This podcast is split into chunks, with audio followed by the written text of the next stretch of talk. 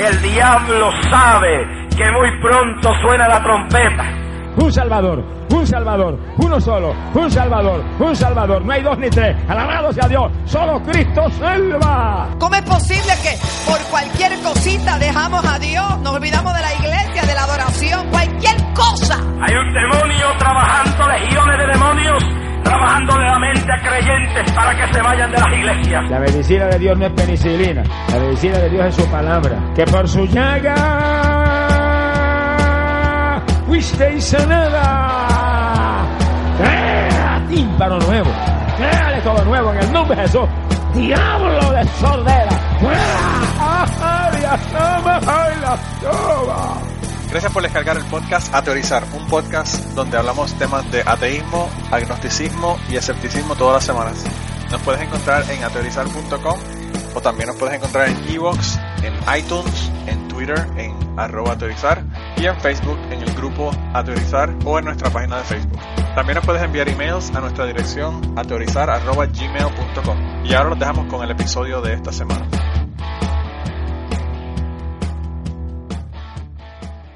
Gente, y justo cuando ustedes pensaron que la única intervención de autorizar, el único podcast, el único episodio magistral de podcast, magistral sobre todo, no pude decir eso eh, de manera eh, seria.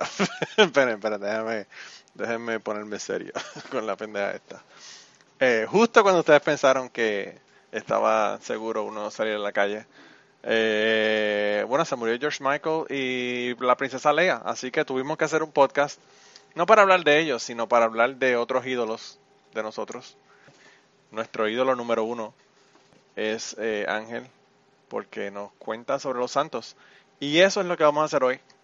Vamos a escuchar las intervenciones de Ángel con todos estos famosos santos de nombres extraños de la Iglesia Católica.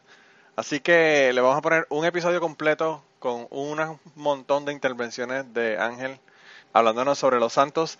Y bueno, ya esperemos que le guste. La semana que viene vamos a hablar de las secciones de Kierkegaard, que ya vamos por las 53. Así que no se la pierdan. Y bueno, esperemos que le guste este, este podcast. Este podcast le vamos a tirar todas las intervenciones de Ángel que podamos una detrás de la otra. Y nada, esperemos que hayan tenido una Navidad brutal. Esperemos que tengan un año hijo de... Y esperemos que el 2017 sea mejor que el 2016 porque el 2016 fue una mierda y continúa siendo una mierda las últimas dos semanas de... las últimas dos semanas del 2016 que bueno, han sido justo como ha sido el resto de la mierda de año. Pero bueno, eh, eh, esperemos que como les dije el 2017 sea mejor eh, y esperemos que en el 2017 podamos continuar el podcast. Ya le hemos hablado de las de los problemas de logística que tenemos. Pero, pero bueno, veremos a ver qué pasa. Así que nada, mientras tanto, mientras el HIV viene, mientras descansamos, nos emborrachamos y bailamos con el dios Baco, pues le vamos a poner aquí las intervenciones de Ángel para que se entretengan y vean lo, lo inteligente que es la santería, santología, santiguaría católica. Nada, los dejo con Ángel para que disfruten este podcast. Hoy mi sección es bastante breve porque bueno, he leído la vida de los santos del día y la verdad es que son todos muy aburridos. Por ejemplo, un, para que nos hagamos caso, que nos hagamos idea del caso, eh, una de las cosas que se celebran hoy es la creación de la cátedra de San Pedro, o sea, que se puso la silla de San Pedro como trono para, para los papas y a eso le dedican una fiesta. Sea, se le dedican a un puñetero mueble. Pues me parece muy mal, porque luego hay días que tienen ahí 20 saltos apelotonados que, Sí, que distribuyan. Tener, tener más repartiditos. Eh, Claro. Hay una, una, um, curioso que es eh, San Antonio Abad que vivió en la, en la mitad del, bueno, de la mitad del siglo III a la mitad del siglo IV, porque se dice que vi- vivió 105 años. Es, eh, es- es el patrón de los animales y de los sepultureros, por dos posibles razones. Una que eh, enterró a su, a su predecesor en, en la vida de, ermita- de ermitaño y también porque mientras era ermitaño vivía dentro de una sepultura vacía. En. España, sí, en España tiene muchísima devoción por todas partes. Eh, He estado leyendo las celebraciones que hay y no hay eh, prácticamente ninguna provincia que, que no le haga fiesta. En Aragón son muy típicas las, las hogueras de San Antón, que justamente se hicieron anoche. Y la verdad es que es una cosa buena, de las pocas que trae la religión, porque todos los vecinos salen alrededor de la hoguera, hacen una cena de comunidad allí entre todos y eh, por lo menos hacen contacto social.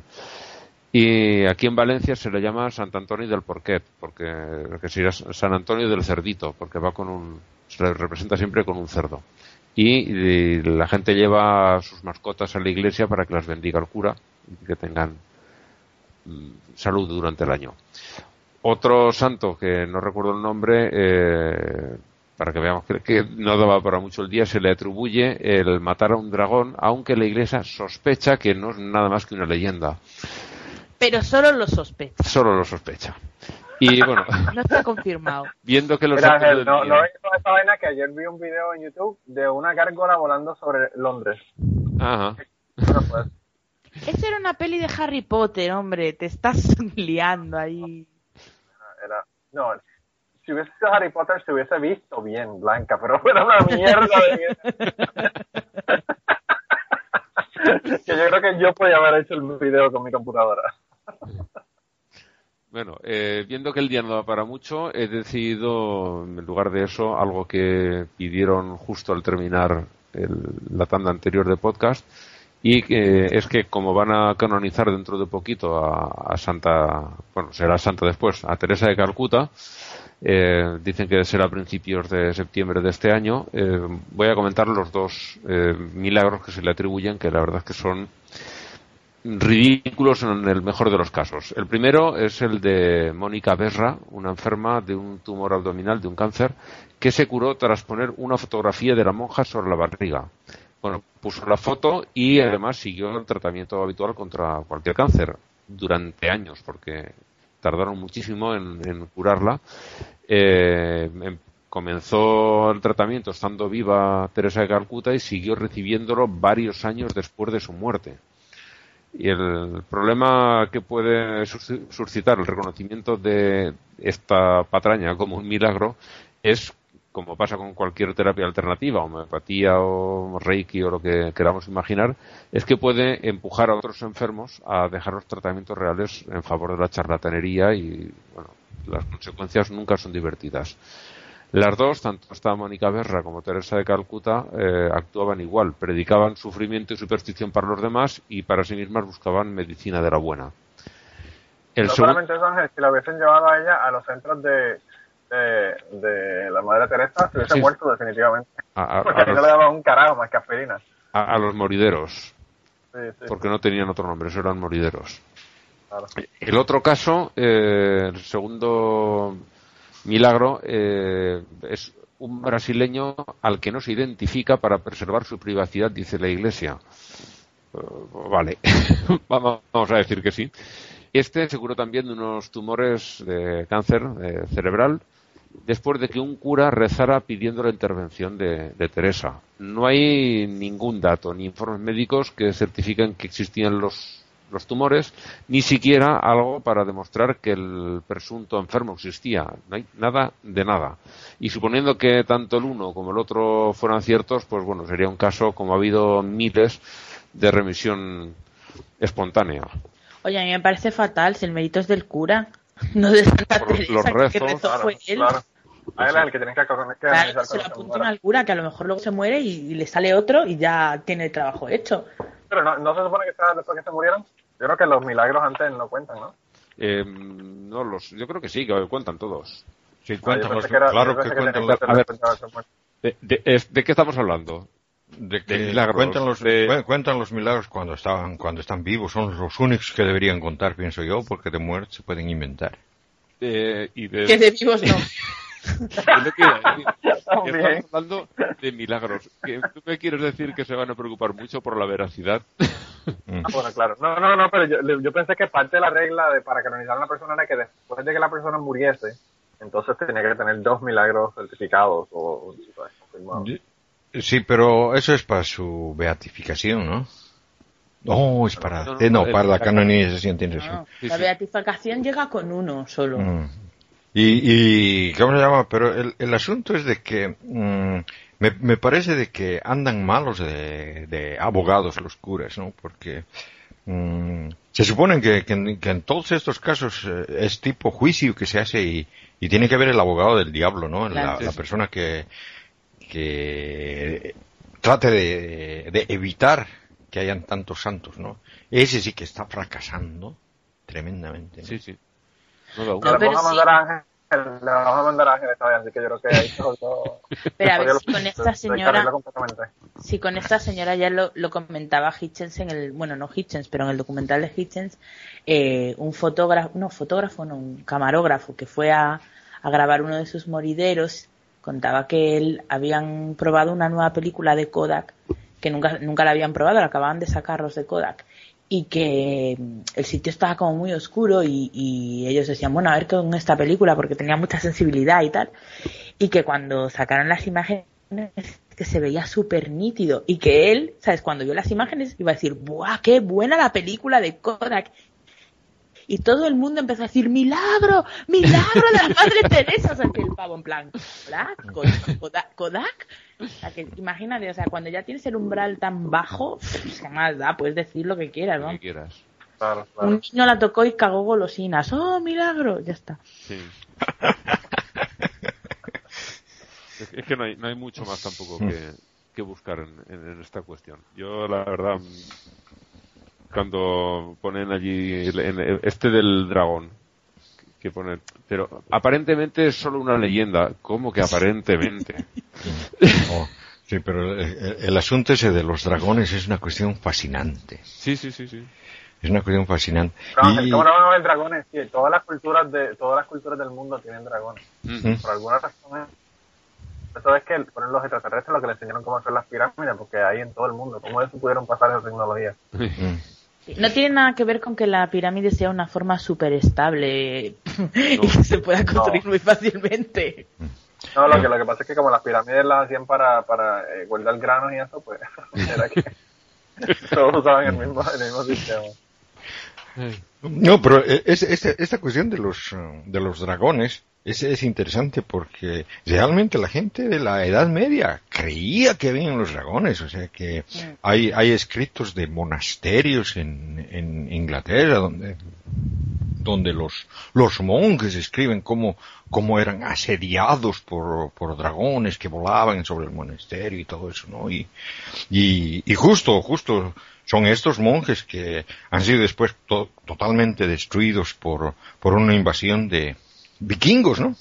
Los vikingos les han invadido, ¿no? Ha sido, digamos, la, primera parte de la, de la guerra, guerra esa que han tenido los vikingos con, con los eh, del norte de Inglaterra, ¿no?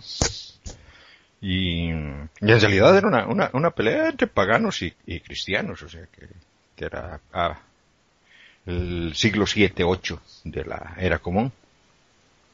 No, pero, pero, Pero la gente- eh, que- la que gente Puerto creía Rico hay en una gárgola. Y eso está confirmado también. ¿Mm? En Puerto Rico hay una gárgola, un vampiro, un chupacabra, una pantera, eh, y ahora están buscando un mono de ocho pies. Si quieren enterarse de esa historia, van a tener que Pero tu de ocho pies, de ocho pies de altura o de ocho De pies altura. extremidades. No, no, no, de altura, de altura. No, de ocho pies de, de, de extremidad sería una locura pensar eso. Un mono de ocho pies más creíble. Qué cosas tengo. Ha tenido ocho pies el mono. Vamos a decir de poco más de dos metros, de, de dos metros y medio. Vamos a ponerlo así para que ustedes lo entiendan. Eh, sí, sí, sí, no, hay un video y todo, hay un video y todo. Estábamos hablando con eso de, de Luis Villanueva, por- porque Luis Villanueva nos está contando de, de las cosas que le han pasado haciendo investigación, ¿verdad?, en Puerto Rico, y yo le pregunté que si no habían visto la gárgola ni nada de esas cosas que dicen. Y él nos explica cuál es su, su, ¿verdad? su teoría de, o no teoría, su hipótesis de qué es lo que pasa y por qué la gente dice que ve todas esas cosas. Mm. Eh, pero esa, esa es la última, la semana pasada dijeron eso. ¿Cuál es, cuál su hipótesis? ¿Que estúpidos- están las drogas baratas o algo? No, que la gente no sabe dónde puñetos están en el bosque de- de- del yunque y, y por eso es que ven todo eso.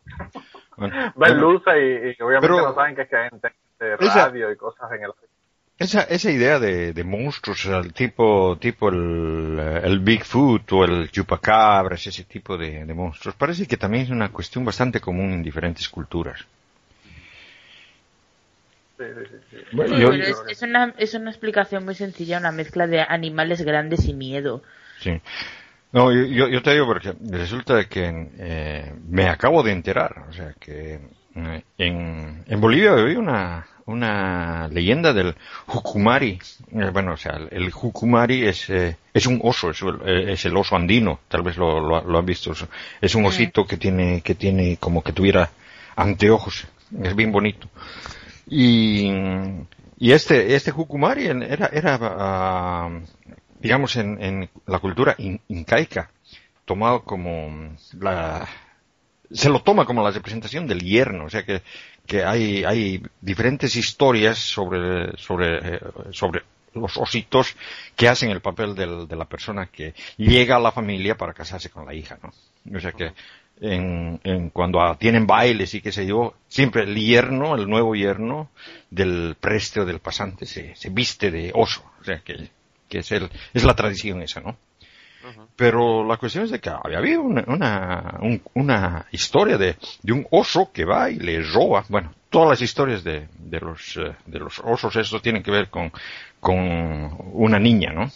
Bueno, este, este oso va y se la ro- roba a una, a una niña del, del que estaba pasteando a los animales y se la lleva a un, a un, a una cueva. Y allá vive, y bueno, y pasa el tiempo y luego tienen un hijo, ¿no? El, el hijito del, del oso, ¿no? Y, y bueno, eh, o sea, de que de esa historia sacan de que de verdad que hay, hay en ciertos lugares en la zona semitropical de Bolivia que, que han visto así a, a, los jucumaris, es- es- así son personas osos, hombres osos, que se parecen al tipo Bigfoot, ¿no? Y eso yo no sabía que había ese, ese, ese, ese tipo de, de historia, pero, o ese tipo de, de cuento, pero me sorprendió que hay. Y bueno, o sea, que tal vez no es tan raro, en todas partes hay, ¿no? El, el hombre de las nieves, el, el Bigfoot y... También lo que, lo que Luis nos dijo es que, bueno, en el yunque hay tanta gente que se van a dar cajeta y a beber y a meterse droga que cualquier cosa pueden ver, ¿verdad? También es otra posibilidad, porque a la gente le encanta irse al monte a meterse alucinógenos y cosas. Así que eso puede que Es- también es otra explicación más, más plausible. Pero es increíble la las ganas que tiene la gente de, de creer en, en lo sobrenatural, porque ya os comenté, bueno, no en el podcast, pero a los podcasteros, ya os comenté que he estado traduciendo un libro sobre videojuegos. Y, y una de las historias que contaba, y no me quedé loquísima, es que eh, hay una leyenda entre los jugadores de Grand Theft Auto de que en uno del, en un bosque de San Andreas hay un Bigfoot. Vamos a ver. Wow. Esto es un videojuego que lo ha hecho una gente. Si hubiera un Bigfoot, lo sabrían. Mm. Y, y los de EA, que es la, la casa que, que produce el disco, han dicho que no hay ningún Bigfoot. Que no han puesto ahí ningún Bigfoot. Y no hay ningún. Vale. Sí, sí, además es súper gracioso porque ellos, los, los defensores de la realidad del Bigfoot, ponen las fotos de los Bigfoots que ven y son iguales que las de la realidad. ¿Sabes? Imágenes Pues borrosas de cosas que tal. Y la gente está fatal. Wow.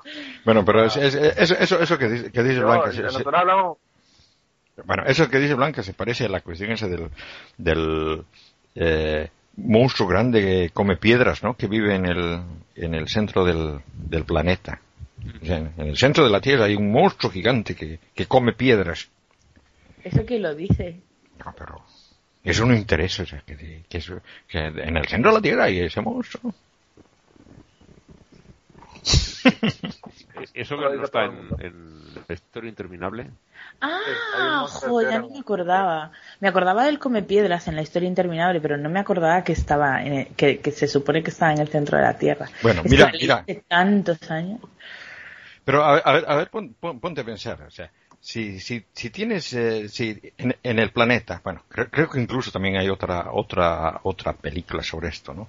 Si haces un agujero que, que vayas ab- hacia abajo, hacia abajo, hacia abajo, cruce, cruce hasta el otro lado, salga. O sea que hagas, eh, lo atravieses el planeta con, en un agujero. ¿no? Entonces vas a, a, a la orilla del agujero, agarras una piedra y la tiras con toda fuerza, ¿no? ¿Y cómo, cómo verías del otro lado? O sea, del, del otro lado del agujero. ¿Verías cómo la tierra sale, cómo la piedra pasa? ¿Sale de- del, del suelo y va hacia arriba o qué pasa? ¿Qué pasa? Llega hacia arriba y vuelve hacia abajo y tarda 42 minutos. Me lo dijo Neil deGrasse Tyson. No, porque a mitad de camino lo agarro come piedras La piedra, y ya no sale. se lo come, claro. Ah. Ángel la sabía. Sí, sí. Iba a decir que se derrite por el calor, pero bueno, eso es otro. No, porque tú has hecho un agujero, entonces en el, a- dentro del agujero no hay magma ni hay nada. Hay un agujero. Que no haya magma, pero coño, el calor cabrón que hace de abajo, ¿crees que no, no lo va a derretir? No, pero es que es el monstruo. Estamos partiendo de una hipótesis absurda. Claro, claro, claro, claro. Estamos discutiendo por el come piedra, el come piedra que está dentro de la tierra. No, pero lo No. de los 42 minutos es verdad, ¿eh? O sea, si eso fuera posible hacerlo y no te destruyese la presión y todas esas cosas, tardarías 42 minutos. No, Cuando hay- llegases a la corteza terrestre del otro lado, empezarías a caer inmediatamente. Otra vez hacia el... y estarías en un bucle. no, hay una, hay una película de ciencia que podríamos inventar el, mo- el movimiento continuo. Supongo si que pudiéramos hacer eso. Hay una película de ciencia Wow. ficción en la que... Salvo que yo lo haya entendido mal, que es muy probable. Hay una película de ciencia ficción en la que so- los únicos lugares que sobreviven a un tremendo apocalipsis son Inglaterra, o sea, la isla de Gran Bretaña, y el continente de Oceanía, o sea, Australia, toda, toda esa parte. Y lo que hacen es eso, hacen un agujero mediante la tierra, así que, que los, que los comunica. Y es que, digamos, en Inglaterra, que eran, que estaban mejor, um, eh, que tenían mejores eh, capacidad económica y qué sé yo, necesitaban trabajadores, entonces había gente que trabajaba, vivía en, en, eh, en Oceanía y iba a trabajar hasta, hasta, hasta el Reino Unido todos los días en, en, un, en una especie de ascensor que, que cruzaba el centro de la Tierra. Así. Bastante ¿Sabes que interesante. si tardas 42 minutos hay mucha gente que tarda más en ir a trabajar?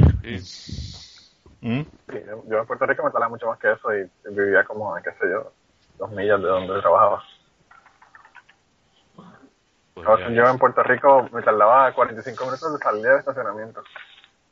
Oh, Jesús. Sí. Ay, yo estaba en un séptimo piso y para salir del séptimo piso a la salida era a veces 45 minutos. Ujú. sí, ¿no? Yo no sé ni para qué llevaba carro, pero bueno, son otros 20 pesos. Pues yo siempre llego enseguida a mi trabajo. No tardo nada. Mira, ¿y Ángel terminó con la Madre Teresa o la Madre Teresa? Bueno, la Madre Teresa sí, me quedaba ya solo por lo típico, la lista de nombres. Ah, sí, eso, eso. Sí, es que tenemos a, a Moseo. Seguimos hablando del monstruo de piedra, Y- y- come piedra y le quitamos la sección a Ángel. No, pero a ver, venía todo hilado. Eh, tenemos a Moseo, a Amonio, que se utiliza para limpiar. El patrón de los limpiadores. Saca. Eh, Prisca, también tenemos a Volusiano, Deícola, Liberata, este es el nombre más, nombre más normalito, Atenógenes y Leobardo, alias el emparedado. Em, Patrón Porque de los yogi. No te imagino que moriría así, y por eso lo llaman el emparedado. Pero... Ángel, Eso y esta fin vez de soy semana- jamón y queso. No, eso, eso, eso fue, en, olvidó. fue en honor a los sándwiches de, de Marcos. Sí, también. La torta de jamón. Mira, Ángel, se, se te quedó el, el santo que se celebra más importante esta semana. El, el más importante esta semana, pero mm, no lo este sé. fin de semana. ¿Quién, quién? Eh, San Sebastián, el santo de los Ah. reggaetoneros. Ah, sí, esto es el, el día 20, ¿es? No, el día 20 es San Vicente. No, el 22 San Vicente. Es que sí y, se, es que- y se la sabe. es que sí está en Valencia. Es el, el viernes el festivo en Valencia, por eso me lo sé. Ah, pues no, aquí, aquí en, en, ¿Cuántos en Vicentes en Valencia? Mm. Sí, los dos. San Vicente Obispo, que es este, que este- su historia también es curiosa. San Vicente Obispo fue el que estaba en un monasterio donde se custodiaba el Santo Grial y cuando lo destinaron de, de la diócesis de, de, no sé si era de Jaca o la de Huesca, eh, lo destinaron de allí a Valencia, cogió las reliquias y se la llevó, porque las reliquias eran lo que atraía peregrinos y daba dinero. Y el, y el, y el Santo Grial está aquí en la Catedral de Valencia. Ah, bueno. Mira, pues, yo, yo lo que te digo, eh, eh, Ángel, es del, santo de, de San Sebastián, es porque el, estos fin de semana son las fiestas de la casa de San Sebastián en Puerto Rico. Por eso es que San Sebastián es el santo de los reggaetoneros, porque lo más seguro es que están tocando la mierda de fiesta de allá en San Juan, eh, reggaetón. Así que eh, está, está todo el mundo borracho en Puerto Rico. Pero- en el diccionario del diablo decía, creo la definición de santo era algo así como, eh, no, fiestas patronales o algo así, era unas fiestas que se celebran emborrachándose, comiendo y no sé qué más haciendo para celebrar la vida de un señor que vivía en una ermita y no hacía nada de eso. Lo he dicho muy mal, pero venía a ser algo así. Sí. No, ya, yo, esta es la fiesta más importante de Puerto Rico, de Bueno. la debacle. Eh, a ver cuántos han matado al fin, al fin de esta semana. Eh, es- generalmente hay de 3 a 5 muertos. Bueno, en, en realidad una gran parte de los santos y precisamente de esos santos patrones ni siquiera son personas que hayan existido. O sea que son Bueno, sí. personajes tomados de, de, de unas mitologías anteriores y cosas así. ¿no? no, o- o incluso- Que ellos arrancaron con Jesucristo, que no, que no, para- probablemente no existió, imagínate los santos. Sí, pero esto eh, incluso de, de mitologías bastante recientes. Ya he contado la, que el pueblo donde estaba yo estudiando, la, la Santa Patrona, Santa Pantaria, ya lo he dicho muchas veces el nombre, eh, se supone que es una de las 11.000 vírgenes de Colonia que ya vimos que de 11.000 ni vírgenes ni nada. O sea, que ahí no había nada. Toda la historia era, Sí, sí. era una confusión por un error de traducción. No, si la culpa siempre es la nuestra. No, no, eh, eh, ahí fue no exactamente traducción, sino de interpretación de una abreviatura. ¿Mm? Mm.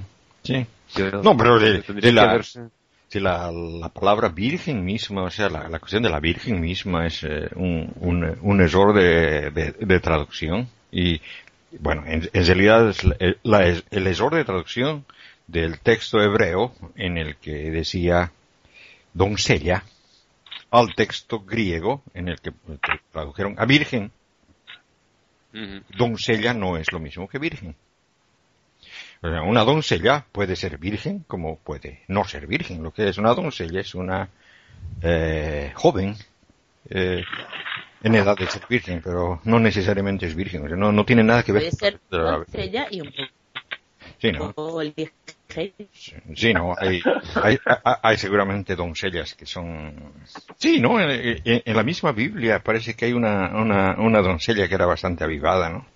Bueno, el asunto es de que de esa mala traducción que, ha sido realizada en la, en Septuaginta, o sea, cuando han traducido el hebreo al griego, la Biblia antigua, el Antiguo Testamento, de eso han, tomado los, los cristianos que usaban la, versión griega y la han vuelto virgen a, la, a María, ¿no? Pero esto, esto pasa claramente por no contratar profesionales. Sí, Pues sí. si hubieran contratado profesionales, no se habrían visto estos problemas. Tanto intrusismo, ¿no? Claro,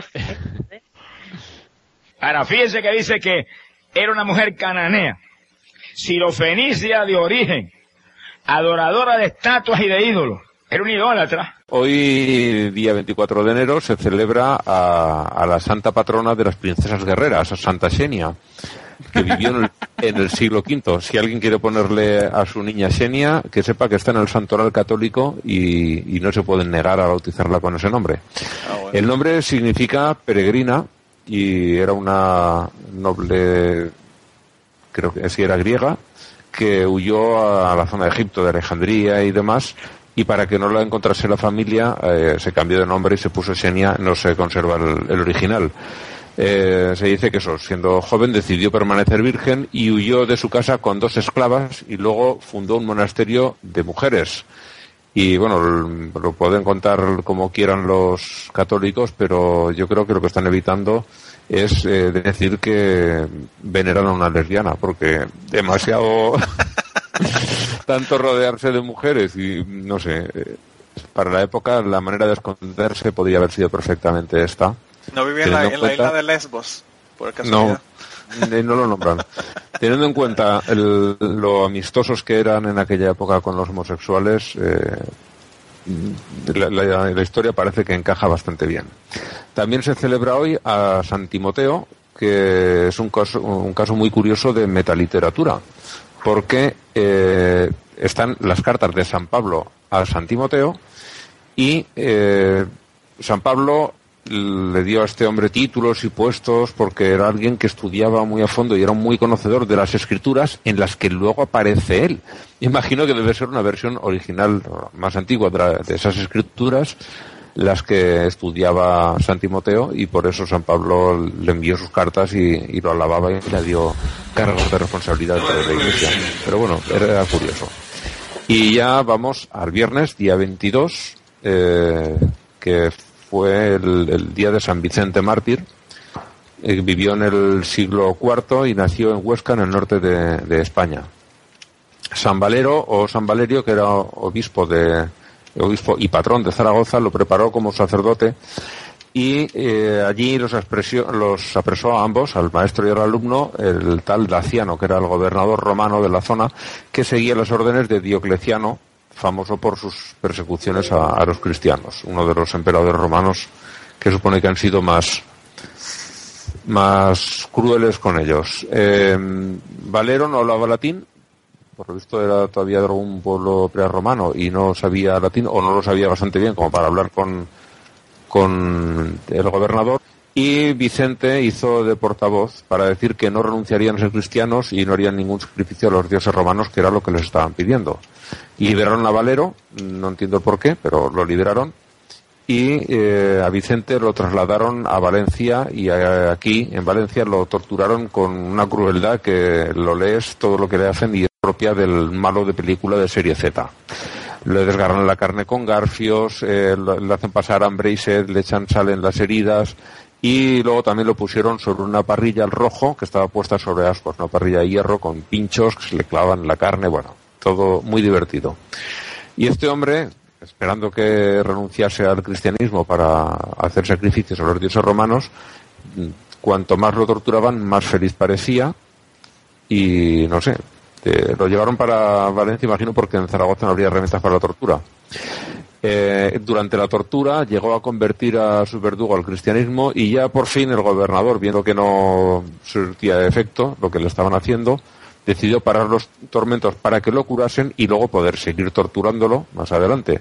Y justo en ese momento que paran va y se muere. El cuerpo lo tiraron a un basurero y según la versión que uno lea, un buitre, un cuervo o un águila, porque me he encontrado las tres aves, O quizás las tres. Mm, aquí decían, eh, cada uno decía que un, un, un cuervo, el otro decía que un buitre, so- solamente cada uno elegía un ave, pero eh, estaban las tres versiones. ¿Y por qué no he buscado más? Si no, posiblemente hubiera salido allí una cigüeña, un gorrión, yo qué sé. O un murciélago. Una que los murciélagos son, una gallina. también. También la gallina y el murciélago, todos. Una gallina. Bueno, pues eh, decían que el, este animal de- defendía al el cuerpo de San Vicente de las alimañas. No me imagino yo a un buitre teniendo comida allí, defendiéndolo para que nadie se lo coma, pero Sí, sí, sí. hay una versión que se bueno, los, los cuervos también comen carroña, o sea que también resulta un poco extraño. Bueno, como allí los alimañas no se lo podían comer, se ve que fueron, lo vieron y recuperaron el cuerpo, le ataron al cuello una rueda de molino y lo tiraron, según unos, al río Turia, que salvo que venga una riada, nunca tiene así mucha profundidad. Y mucha me refiero más de un palmo de agua. Y otros eh, dicen que lo tiraron al mar. Eh, las aguas del río o del mar, de donde fuera, lo devolvieron, devolvieron el cuerpo y entonces lo enterraron en una basílica que está fuera de los muros de Valencia. Aunque hay otra versión que dice que la basílica se construyó después, donde está ahora la antigua prisión, y que enterrarlo lo enterraron, no queda claro dónde. Eh, esa basílica durante muchos años se llamaba San Vicente de la Roqueta, Vicente de la, de la Roquita, por estar construido sobre una pequeña elevación, una elevación rocosa que me cuesta creer una ciudad como Valencia que es absolutamente plana. Pero totalmente, si hay alguna algo de encuesta es porque lo han hecho artificialmente.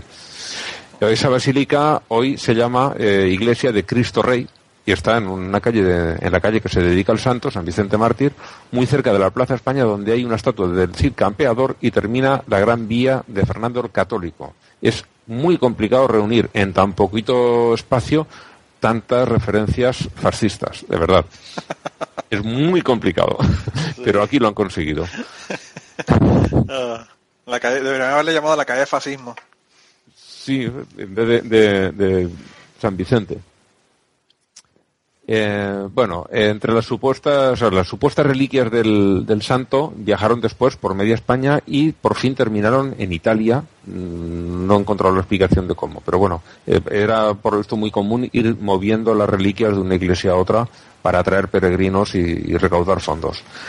Estuvieron, entre otros sitios, en el monasterio de San Juan de la Peña, que ya he nombrado una vez, donde coincidió con el, con el supuesto grial de la última cena. Y yo recordaba que allí me contaron, en, en San Juan de la Peña, pues, un sitio precioso, muy bonito. Si alguien está de visita por España, de visita por España, por el norte, en Aragón, y, y tiene opción de ir a verlo, que vaya, porque de verdad es un sitio muy, muy bonito. Yo recordaba que allí me contaron que este santo se llevó el, el cáliz desde San Juan de la Peña, donde lo tenían, a Valencia cuando lo nombraron obispo de esta ciudad, pero por lo que veo aquí nunca llegó a ser obispo de, Valencia.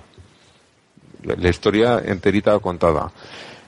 Puede ser que me engañen mis recuerdos o que quien me lo contaba no conociera la historia real.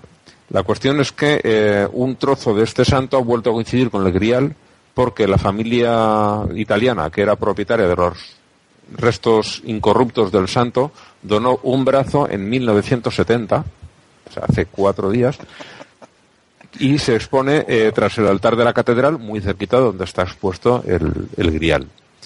Y ya para terminar, la habitual colección de, de bonitos nombres, eh, eh, tenemos a Surano, a Sabiniano, Babilas, Mardonio, Musonio, Metelo, eh, Prilidiano, Epolonio, Exuperancio, que ya tuvimos otro Exuperancio en otro día, y luego eh, una pareja perfecta, porque son los patrones de los concejales corruptos, porque uno se llama Proyecto y el otro Urbano.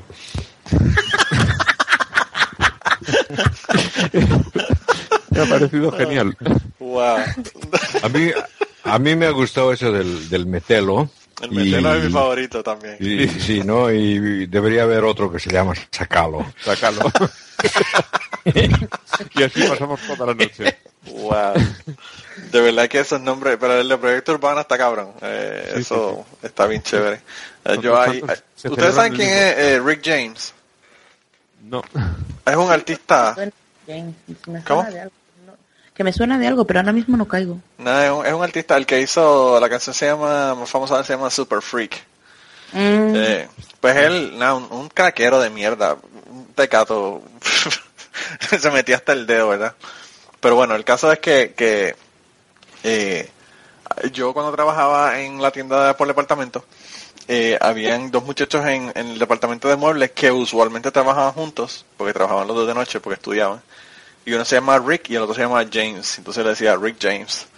Eh, y le decía, bueno, todas las referencias jodidas de, de, de la normaleza, ¿verdad? Que estaba.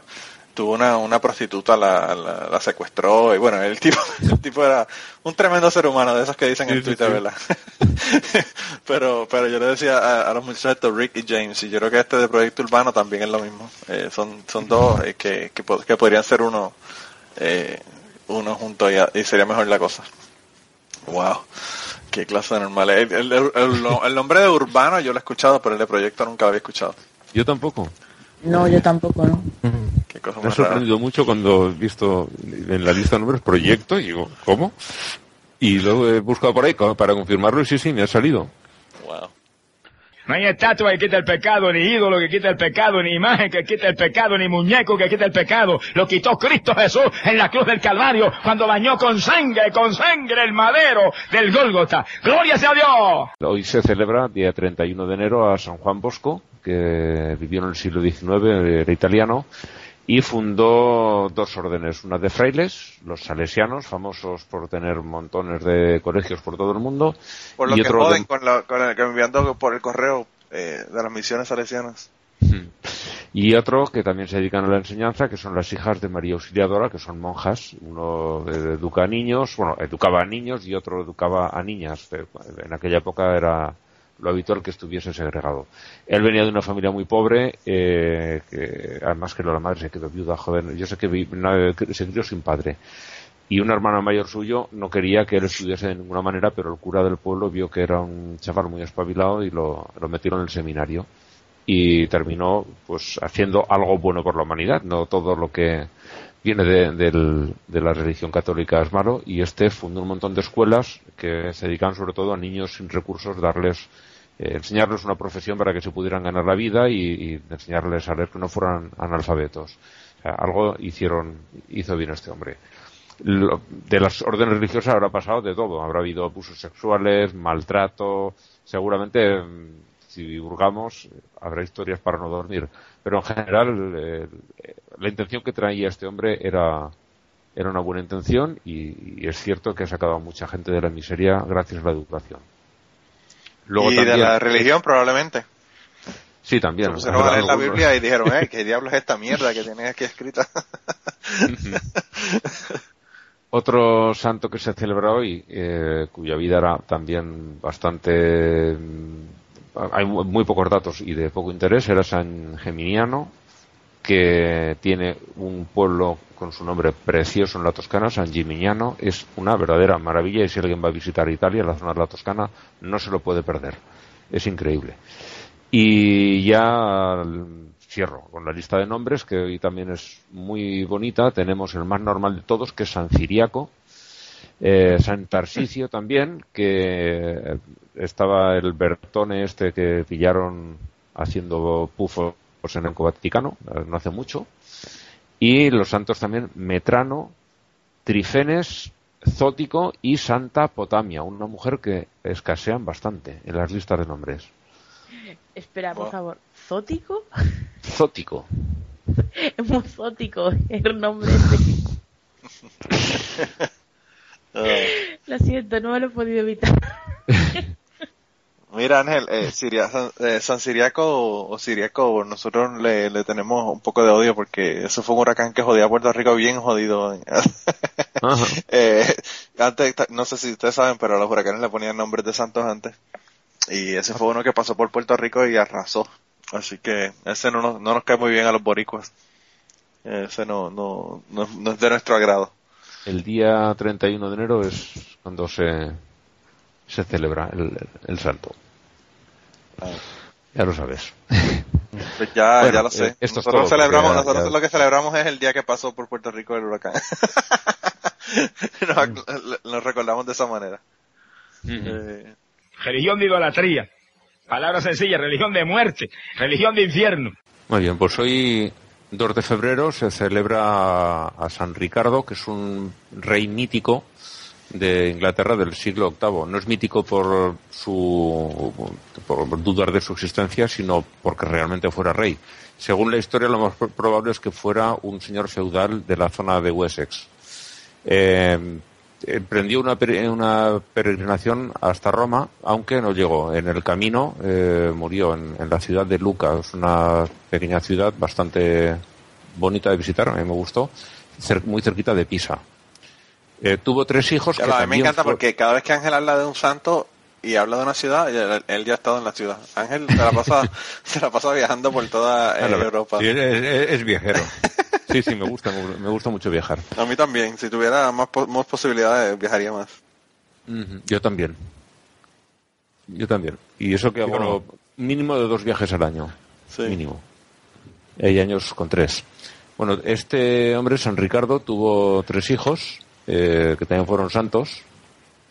Uno era Willibaldo, otro Winebaldo, y luego una hija, que es en la que me voy a centrar más, que es Walburga, a la que también se conoce como Valpurgis. Y bueno, la festividad de ella, de Santa Walburga, se celebra el, 20 el 25 de febrero. Y su nombre coincide con una festividad pagana de adoración a los dioses de la fertilidad que se celebra en muy buena parte del centro y norte de Europa, en toda la península escandinava, en Rusia, eh, República Checa, Polonia, Alemania, por toda esa zona se, ce- se celebra y tiene incluso una sucursal en España y en, y en Irlanda. Eh, es la, eh, la- lo que se llama la Noche de las Brujas, que es la noche del 30 de abril al 1 de mayo. En Alemania lo llaman Walpurgisnacht, en Suecia eh, Valborg, o también, mm, y eh, me podrá corregir la pronunciación, es el Valborgs Mesoafton, Mm, ya. más o menos. ¿Se pronuncia Val- más o menos así? Valborgsmesoafton. Ya. Vale. Eh, que será algo así, la, la noche de, de Valborg, ¿no? Mm, Sí, sí. Es eh, eh, antes del primero de mayo. En esa noche se, se celebra, como he dicho, por muchos sitios, se encienden hogueras eh, en la parte más occidental, Irlanda y, Galicia, aquí en España, bueno, cerquita de, Blanca. Se encienden hogueras en, en honor a Belenos, que era el dios celta del fuego, o a Beltane, que es la diosa celta de la fertilidad. En Galicia lo celebran con una recogida nocturna de lo que esté de temporada para recolectar, que no sé muy bien qué será, y lo hacen por la noche a la luz de antorchas y luego las cenizas de esas antorchas las esparcen por la tierra como rito de fertilidad. Es un, resto que queda, se ha intentado siempre asociar a, a capturarlo, como han hecho los católicos con todo, para que sea una fiesta cristiana, pero los, los todos los, los rasgos paganos están ahí, el, fuego nocturno, la relación con la cosecha, no, no han conseguido taparlo, por eso, entre otras cosas, lo quieren asociar a la brujería para eh, apartar a la gente de, de esa celebración. Otro santo que tenemos es Teodoro Estratelates, que fue un general romano del siglo IV. Eh, recibió el nombramiento durante una de las persecuciones que decretó el emperador Licinio.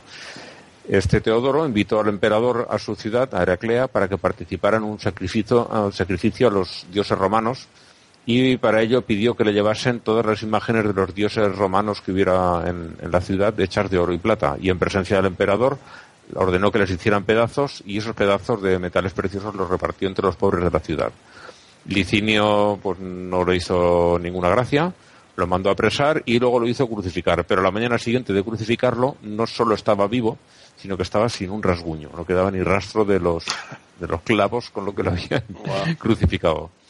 Y Pues y ese, es nada, más, más- ese es más poderoso que Jesucristo, porque Jesucristo al otro día le enseñó los, los, los rotos para que sí, sí, Tomás eh, creyera, ¿verdad? Este nada, no tenía nada.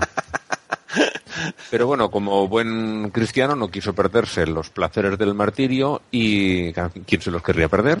Se entregó de nuevo y el emperador esta vez lo hizo decapitar y ahí ya sí, ya terminó. Y me dejo para el final a- a- al santo más conocido que es eh, San Pío IX, un papa del siglo XIX y uno de los mayores hijos de puta que ha ocupado el puesto. y la competición es Está, durísima. fuerte, ¿verdad? Está fuerte. Sí, sí, sí. Fíjate si sería mala persona que lo beatificó Juan Pablo II, el Boitila, el polaco. Wow. Eh, el caso más conocido de sus infamias, que no fueron pocas, es el de Eduar- eh, Mortara, un niño de padres judíos al que una criada de la familia escondidas lo hizo, lo puso en conocimiento de la iglesia y que dijeron, bueno, se lo llevaron a, a los estados pontificios que todavía existía. De hecho, eh, Pío IX como gobernante de los estados y luego ya con la revolución desapareció y les dejaron solo el, el Vaticano. Eh, como digo, este lo secuestraron, le quitaron a los padres la patria potestad, esto con el niño tenía, eh, cuando el niño tenía solo seis años. Los padres tuvieron un montón de años para intentar recuperarlo, pero no lo lograron nunca.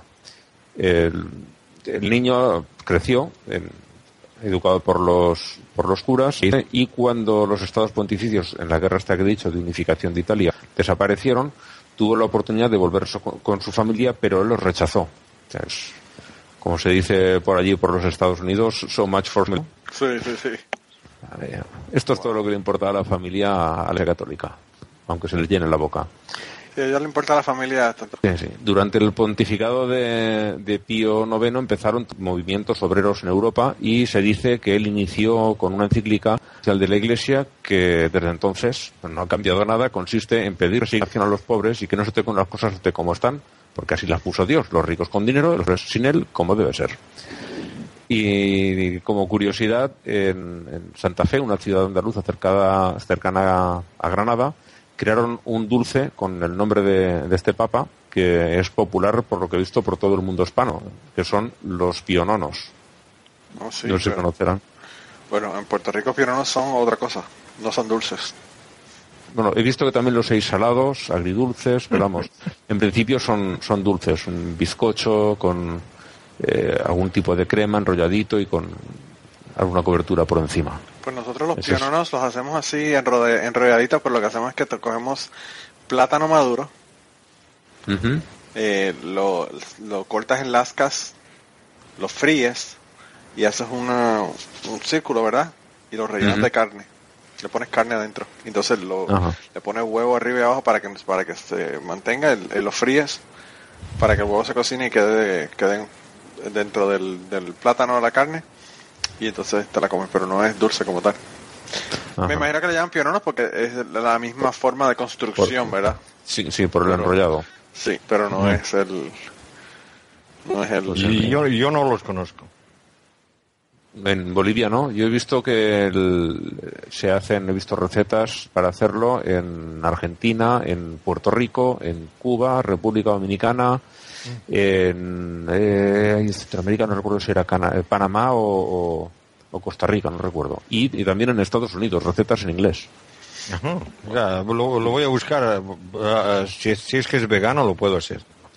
En principio Para- no es vegano para- porque lleva algún tipo de crema, llevará leche y posiblemente huevo. No, pero vamos, seguramente habrá crema- recetas alternativas. Crema, crema, ah, desde luego se puede, se puede hacer crema de, de nueces, ¿no? De, de, de almendras o de soya. Hay, hay, hay crema para, Hay- para comprar directamente. Sí, me imagino que puedes hacer, hacer sustitutos y, y hacerlo. Seguramente habrá Claro. recetas alternativas para, para veganos. mm. Sí. Y ya Para, como que, para que los veganos nos demos el, el gusto de comernos al papa, hijo de puta.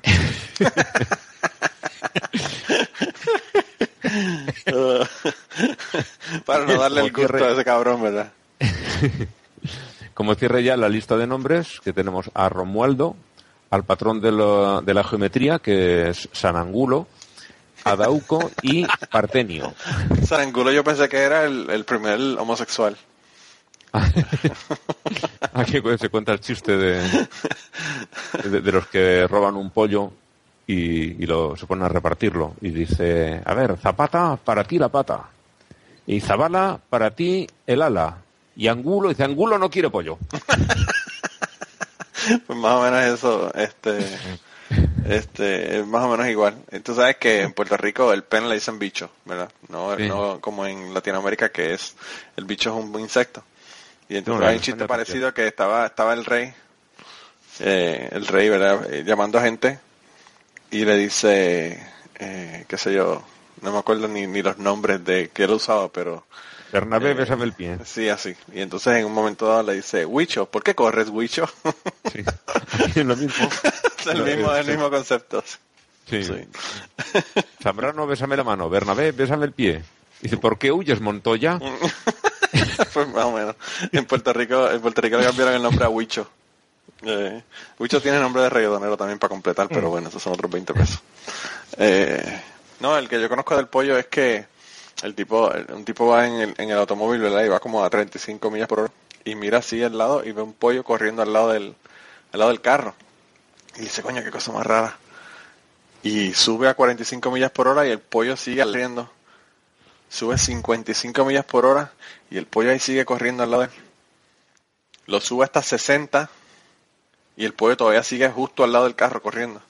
Y en ese, en ese momento ve que se- el pollo sigue corriendo así, pero se mete para, para la entrada de una finca y el tipo da la vuelta, eh, hace un viraje y, regresa a la finca y le dice, mire, óigame, que yo no sé, ¿verdad? Yo venía por ahí, venía súper rápido y hay un pollo ahí que venía corriendo al lado del carro y yo no entiendo cómo un pollo puede correr tan rápido. Y le dice, ah, lo que pasa es que a la mujer mía eh, le encantan la- los muslos de pollo y entonces nosotros hicimos un híbrido de pollo que, que tiene tres, tres patas para que entonces tenga tres muslos, ¿verdad? Y ella pueda comer más. Y entonces le dice, "Mm, ¿qué, qué cosa más interesante. Y le dice, ¿y sabe, sabe igual que los pollos normales? Y le dice, no sé, todavía no hemos podido agarrar ninguno. Ese es el otro de- de- del- pollo que yo conocía del chiste. Mira, ¿y, y quién nos tiene esta semana su sección? No sabemos si se masturbaba mucho. Hablando de nombres, hablando de nombres, ¿verdad? Bueno, eh, eh, realmente Areopagita significa que vivía en el barrio del, en la zona del Areópago en, en Atenas. Y este era obispo de Atenas y sí que era eh, sí, contemporáneo de contemporáneo de Eugenio y los nombró simultáneamente. Uno volvió a Atenas a seguir su vida y el otro se fue a, a Hispania. Eh, pero eh, eh, Dionisios Areopagita nunca fue a París. Eh, aunque bueno, para que los cristianos, sigo, ¿no? Para que los cristianos no pudieran venerar el cuerpo de este Eugenio, lo arrojaron a un lago y siglos después un tal Hercoldo, que era un noble merovingio, eh, sabiendo que estaba allí en el fondo, lo sacó del agua, pero no es que estuviera incorrupto, es como si lo acabasen de matar hacía media hora. Dice, estaba el cadáver fresco, después de, de siglos bajo el agua. Y este Eugenio, como cadáver, fue muy viajero. Lo enterraron eh, en la abadía de San Dionisio, eh, cerca de París, en, en la de su amigo, que no lo era porque hemos visto que era otro Dionisio distinto. Y cada vez que llegaba la alarma de que se acercaban los normandos, lo sacaban de, de su enterramiento, se lo llevaban a algún otro lugar donde lo volvían a enterrar, más alejado. Así hasta que pasara la emergencia, que lo desenterraban de nuevo y hacía el viaje de vuelta. Creo que eso lo hicieron tres veces, nada menos. Wow. Y curiosamente, siendo el primer obispo que, que llegó a, a Hispania, aquí no se sabía nada de él hasta, eh, el, hasta el siglo XII, 1100 y pico, cuando el rey de Castilla de la época, Alfonso VII, maniobró políticamente y seguramente también rascándose el bolsillo hasta que logró que los monjes le cediesen el brazo derecho de Eugenio para poderlo venerar en la Catedral de Toledo. Mm, No huele para nada a que los monjes lo estuvieran timando, ¿verdad que no? los monjes. ¿Verdad? 400 años más tarde, Felipe II, el, el que decía que en su imperio no se ponía el sol, se trajo el resto del cuerpo y seguramente tampoco le salió gratis. Hay un segundo San Eugenio de Toledo que se confunde también con este, que es también muy curioso, también obispo de Toledo, que además fue poeta. Este vivió en el siglo VII y tam- también se celebra el 15 de noviembre, lo que me hace pensar que igual eh, eh, la confusión es bastante grande entre los dos Eugenios, los dos Dionisios y ya no se sabe quién es quién. Bueno, otro santo que se celebra hoy es San Lorenzo O'Toole, un monje irlandés del siglo XII que debería ser el patrón de los homeópatas, porque estaba visitando al rey de Inglaterra mientras sus tropas estaban masacrando a los irlandeses y fue allí a pedirle al rey que por favor que sus ejércitos, si tienen que pelear con los nobles, vale, ¿no? Con los guerreros, pero que dejasen en paz al pueblo. Y alguien, sabiendo que era irlandés, le arreó una tremenda pedrada en la cabeza y estando moribundo mandó traer agua, la bendijo, se la echó en la herida y sanó al instante. Con agüita. pues. Por eso, patrón de los homeópatas. Y ya. Yo no entiendo, Ángel, cómo, cómo hay gente que cree toda esta mierda. sí, es. Porque además, las páginas donde lo saco, una es catholic.net y otra es Santopedia. En Santopedia suele haber menos, pero lo que sí que encuentro allí son nombres que luego buscaron en otros lugares, ¿no? Eh, eh, tú lees la vida que ponen de ellos y ves que lo hacen con verdadera devoción, que es algo que, que lo creen. En algunos te ponen, este es muy dudoso, pero hay otros que no, ¿no? Que para ellos esto es lo más normal Mira, del hace, mundo. hace un rato estaba hablando con, con mi amiga que ya he mencionado varias veces, la que es creyente, pero de aquella manera, Mm. y, y ella trabaja en un colegio religioso. Y, y me decía, es que el otro día estaba hablando con un compañero y no me sale el tío con que no se cree que el hombre llegó a la luna. Digo, el tío cree en Dios y no cree que el hombre llegó a la luna. Qué bueno. Ay, qué triste ese caso. Va, va a tener que mandarle a Buzz Aldrin para que le dé el puño como le hizo aquel muchacho. ¿Ustedes vieron el video ese? Sí, es buenísimo. Pero el Que le dio el joder, puño. Porque, joder, no lo persiguió ni... No, no, no, el tipo no lo dejaba tranquilo, el tipo no lo dejaba tranquilo. Pero dicen que no es la primera vez que él la, tan pronto tú le dices que no que no estuvo en la luna, él, él saca un puño y te lo mete. ya no ya no te da la oportunidad de seguirlo ni nada, ya él no le aguanta mierda a nadie. Me parece que lo tienen harto con el asunto. Es que no es para menos, pobre hombre. Sí, mano, O pobrecito. sea, juégate la vida subiendo hasta allá, en, como digo yo, en una cafetera, porque aquello era una cafetera, eso no, no era Sí. una nave espacial, para que ahora venga Claro. un cantamañanas a decirte, ¿juras sobre la Biblia que lo hiciste? la Biblia. Vas a ver tú lo que pasa con esta Biblia. Hablando de mandados al carajo. Bueno, eh, ya como cierre de, de lo mío, lo- la lista de nombres, que hoy son todos masculinos y curiosos, pero muy curiosos. Tenemos a Gurias, Samonas, Luperio, Avivo, las dos con B, Macuto, Bárico, Fidenciano y Maclovio, que me encanta. Está McLovin. chévere. Eso suena como McLovin, el de, el de, de- eh, sí, es una película, ¿cuál es la película? Eh, a mí no me preguntes. Mira, lo Pero triste es que yo alego que es esa es mi, pel- película la favorita. ¿Cómo? Macuto es el patrón de la radio. En España, Sí. en España hay una expresión en que, se, que es Radio Macuto eh, cuando se refiere al cotilleo. Dice, ¿cómo te has enterado por Radio Macuto? O sea, es en plan que te lo ha dicho alguien, que se lo ha dicho alguien, que te lo ha dicho, que se lo ha dicho. Sí. Por eso digo que el Macuto este tenía que ser el, el patrón de la radio. Sí. Ah, bueno, no, pero yo, eh, a mí lo que se me parece es a McLovin porque, porque es de la película Superbad. Que por cierto, se me olvida el nombre de la jodida película y eh, yo alego que es una de mis películas favoritas, hablando de anormalidad.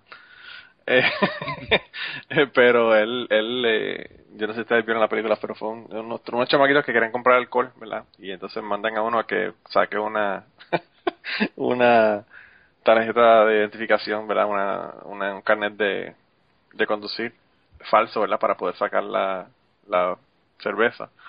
Y entonces eh, cuando, cuando lo miran, tiene todo, ¿verdad? La, la- toda la información, la foto y todo, pero el nombre, en el nombre dice McLovin. y entonces lo- los compañeros le dicen, ¿cómo que McLovin? ¿Qué es eso? No sé, no tiene, no tiene eh, nombre, apellido, eso, ¿qué carajo es eso? ¿Cómo carajo tú piensas que te van a dar una, una cerveza, ¿verdad? Te van a vender cerveza con una, con una identificación que dice McLovin. Y el pobre actor está jodido porque ahora le dicen McLovin. Mm. Ya todo el mundo lo conoce por McLovin. Eh, así que ya este, no, no tiene más remedio el pobre.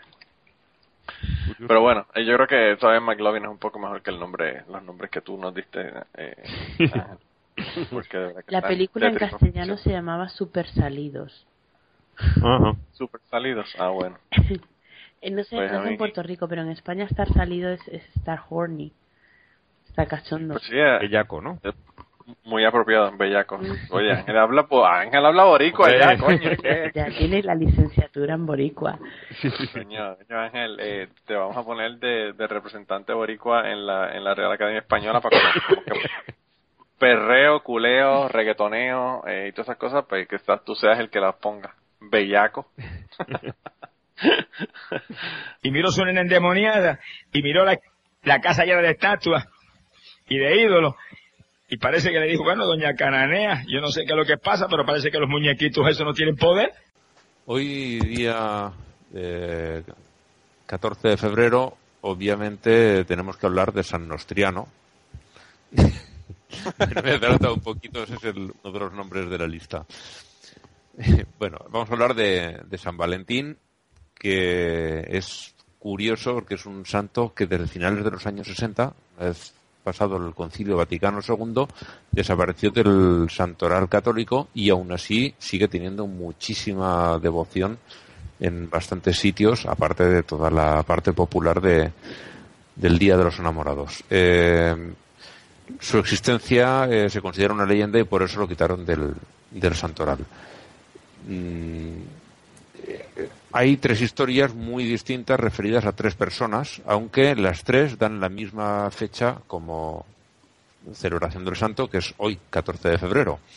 La más popular de ellas dice que fue un médico que habría vivido en Roma en tiempos del segundo emperador Claudio y que se hizo sacerdote para casar a los soldados romanos, algo que el emperador había prohibido porque decía que los, soldados profesionales tenían que ser célibes. Y por eso de estar casando a gente que no podía, se le ha hecho el patrón de los enamorados. Un segundo, eh, San Valentín es un obispo de la ciudad de Terni, que no está muy lejos de Roma, al, noreste. Y la tercera persona que coincide es un obispo también que vivió en el siglo V en el Tirol italiano, en el muy al norte, tocando con, con Austria y con Suiza. Eh, y sus restos se conservan en, en Passau, en Baviera. A este tercero se le invoca para curar la epilepsia. Vamos a ir con la historia del supuesto médico, que es la más extensa, la, que se conoce más, que vivió eh, alrededor del siglo III, tal como hemos visto en tiempos del segundo Claudio. Este tenía en Roma mucho prestigio como un hombre muy bueno y muy sabio, y el emperador lo hizo llamar, dice la, la historia más, más naif que hay, para intentar entablar amistad con él. Pero Valentín le dijo que para hacerse amigos tendría que convertirse al cristianismo. Y ya casi lo tenía convencido cuando los cortesanos del emperador se pusieron a, a gritar que era una blasfemia y que no podía. Bueno, el emperador, que no debía tener mucho carácter, eh, pues se, se aún así siguieron conversando un poquito más y al final lo convenció del todo, pero el gobernador de la ciudad, el gobernador de Roma, un tal Calpurnio, declaró que Valentín era un embaucador y nuevamente eh, Claudio cedió y pidió que procesaran al santo, que lo, que lo juzgaran. A juzgarlo, eh, para juzgarlo le asignaron un juez llamado Asterio. Este se rió de Valentín por seguir una doctrina tan tonta como el cristianismo y lo puso a prueba trayéndole una hija suya que había nacido ciega. El santo, como no puede ser de otra manera, le curó la vista y Asterio y la familia, como en tantas historias, se convirtieron en ese preciso momento al, cristianismo. Eh, él se inclinó como el emperador por liberarlo, pero te, temiendo la reacción del pueblo, al final terminó por condenarlo a muerte. El pobrecillo, que nadie lo quería matar, pero el perfido pueblo romano los obligó a todos, al emperador y, a, y al juez, a, a, matarlo. La ejecución tuvo lugar tal día como hoy, el día 14 de febrero del año 270. Hay otras versiones que dicen que el mismo emperador Claudio, cuando se enteró de que estaba casando soldados, dijo que le corten la cabeza y con mucha menos ceremonia. En Roma, en la iglesia de Santa María in Cosmedin, que está en la Piazza del Popolo, se exhibe un cráneo que está atribuido a este santo. Bueno, esta iglesia aparece en la novela esta de, de Dan Brown, que creo que es Ángeles y Demonios, ¿no? La que sucede en Roma. Sí. Eh, entran a esa iglesia a buscar pistas de algo. Y bueno, la iglesia no es que sea una maravilla, pero la verdad es que está bonita. La plaza sí que es muy bonita, es muy grande y, y tiene detrás un monte que arriba está el palacio de los Borghese y sitio bonito para estar. Ya estaba esperando, Ángel, que has mencionado tres ciudades y no habías mencionado lo bonita que eran y ahora por lo menos ya llegamos. Bueno, Roma es, es, bonita, es, es, bonita casi entera. Sí, sí, una sí. ciudad que, que, hay que visitar. Ciudad que hay que visitar.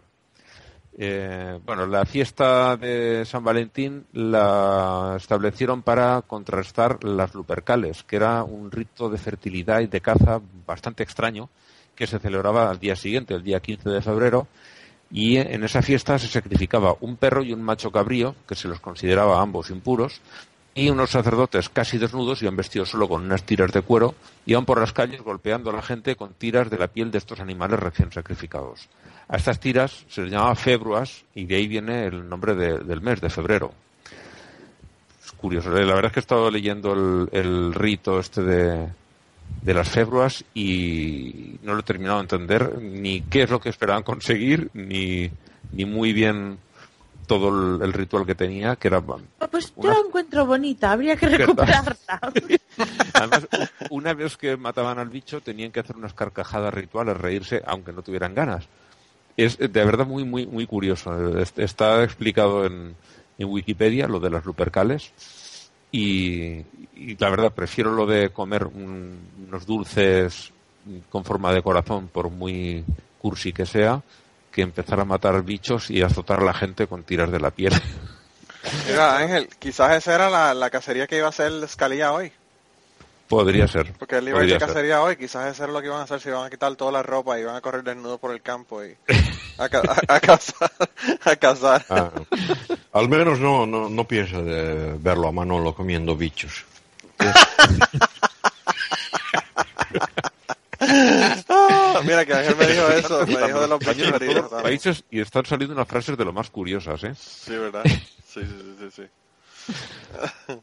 Bueno, ya para como cierre la tradicional lista de nombres, ya he dicho uno, Nostriano, está la patrona del cine, que era Felícula, eh, Eleucadio, Próculo, Y también estaba Efebo, que lo de Efebo y Próculo, al ponerlos juntos, mm, da también cierto... Bueno, Próculo ya solo él solito ya se defiende muy bien. ¿eh? Pero cuando- no hace falta ponerlo con nadie. Pero si coges un Efebo y y le das Próculo, pues... ya queda más, más eh, llamativo. Tenemos también a Cirilo, que es uno de los nombres más mm, corrientes, y Metodio, que son dos santos ortodoxos, que curiosamente este Cirilo no es el inventor del alfabeto eh, cirílico, fue otro Cirilo posterior, aunque estos dos juntos sí inventaron un alfabeto para las lenguas eslavas. Tenemos también a Auxencio, Protólico, Cirión y Amonio, que lo dejaba todo muy limpio, aunque olía muy mal. Amonio sacas. Amonio sacas. Eh, mira, Vaya nombres. Y los, los, los- la gente se los pondría, claro. Entonces serían Claro, claro. normales.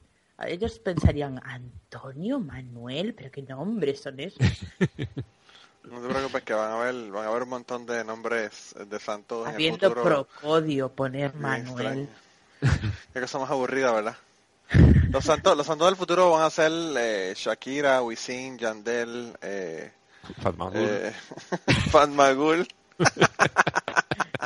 Wow, sí, sí, yo creo que eh, los prospectos se ven interesantes, parece que van a estar muy buenos en el futuro también. Mira, eh, pues yo no sé, eh, yo pienso que este San Valentín está llegado como que frío, así que está perfecta la cosa para, para uno, ¿verdad? Acurrucarse, por lo menos aquí donde yo estoy. Eh, Bueno, no hay que, no hay que, hay que- no hay que confundirlo con, con el otro Valentín, ¿no? El, mm, eh, había el Valentín que era, era el jefe de, de una de las eh, sectas gnósticas más, eh, más populares, ¿no? También, en el siglo II. Pero, eh, pero ese era otro. Ese era otro. Que, eh, ese, sí, ese, era Ese no lo hicieron santo. Ese era un hereje, hereje.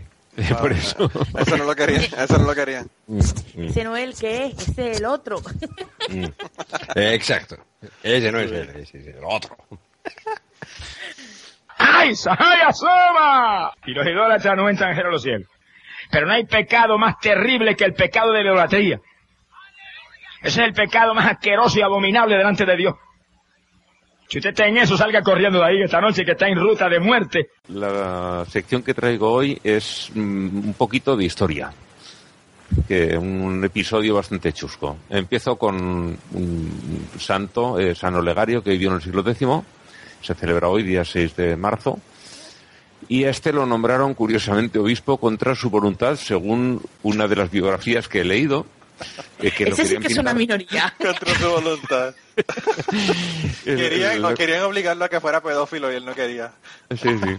Lo querían pintar como alguien muy humilde y cuenta que cuando le dijeron y te vamos a hacer obispo, que él no quería, eh, era por votación y cosas de, de aquellos siglos que la iglesia funcionaba de otra manera, el hombre por la noche huyó y lo pillaron en Francia. Tuvieron que, que ir a buscarlo para hacerlo volver a Barcelona y sentarlo en la, en la cátedra y hacerlo obispo. Wow. Eh, bueno, la verdad es que la historia muestra que este hombre estuvo muy bien relacionado en política y tuvo mucha influencia desde joven, porque según se ve era muy inteligente y tuvo una formación muy buena, vendría de familia noble. Eh, él fue el que facilitó que los templarios se establecieran en Tarragona, que es una ciudad en la costa del Mediterráneo en- de Cataluña, y en parte era para proteger la ciudad de los musulmanes porque justo los acaban de expulsar. Bueno, eh, tengo también a Santa Coleta, que es la patrona de los peinados rápidos y de los votantes de Podemos, que vivió en el siglo XIV. Nació en el norte de Francia y vivió sobre todo en, en- la actual Bélgica. Su nombre viene de Nicolet, que sería en español Nicolasa. Eh, su vida la verdad es que bastante aburrida, no tiene mucho interés más allá de que estuvo en casi todas las órdenes femeninas que existían en la época porque ninguna se adaptaba, hasta que por fin un, obispo, un cardenal le dijo, mira, tú te vas a quedar aquí. Y ya siguió. Eh, esta mujer con 18 años quedó huérfana tanto de padre como de madre y la familia, que no era muy pudiente, la forzó a entrar de monja, según- pienso yo, ante la imposibilidad de darle una dote bien para conseguirle una, una boda decente.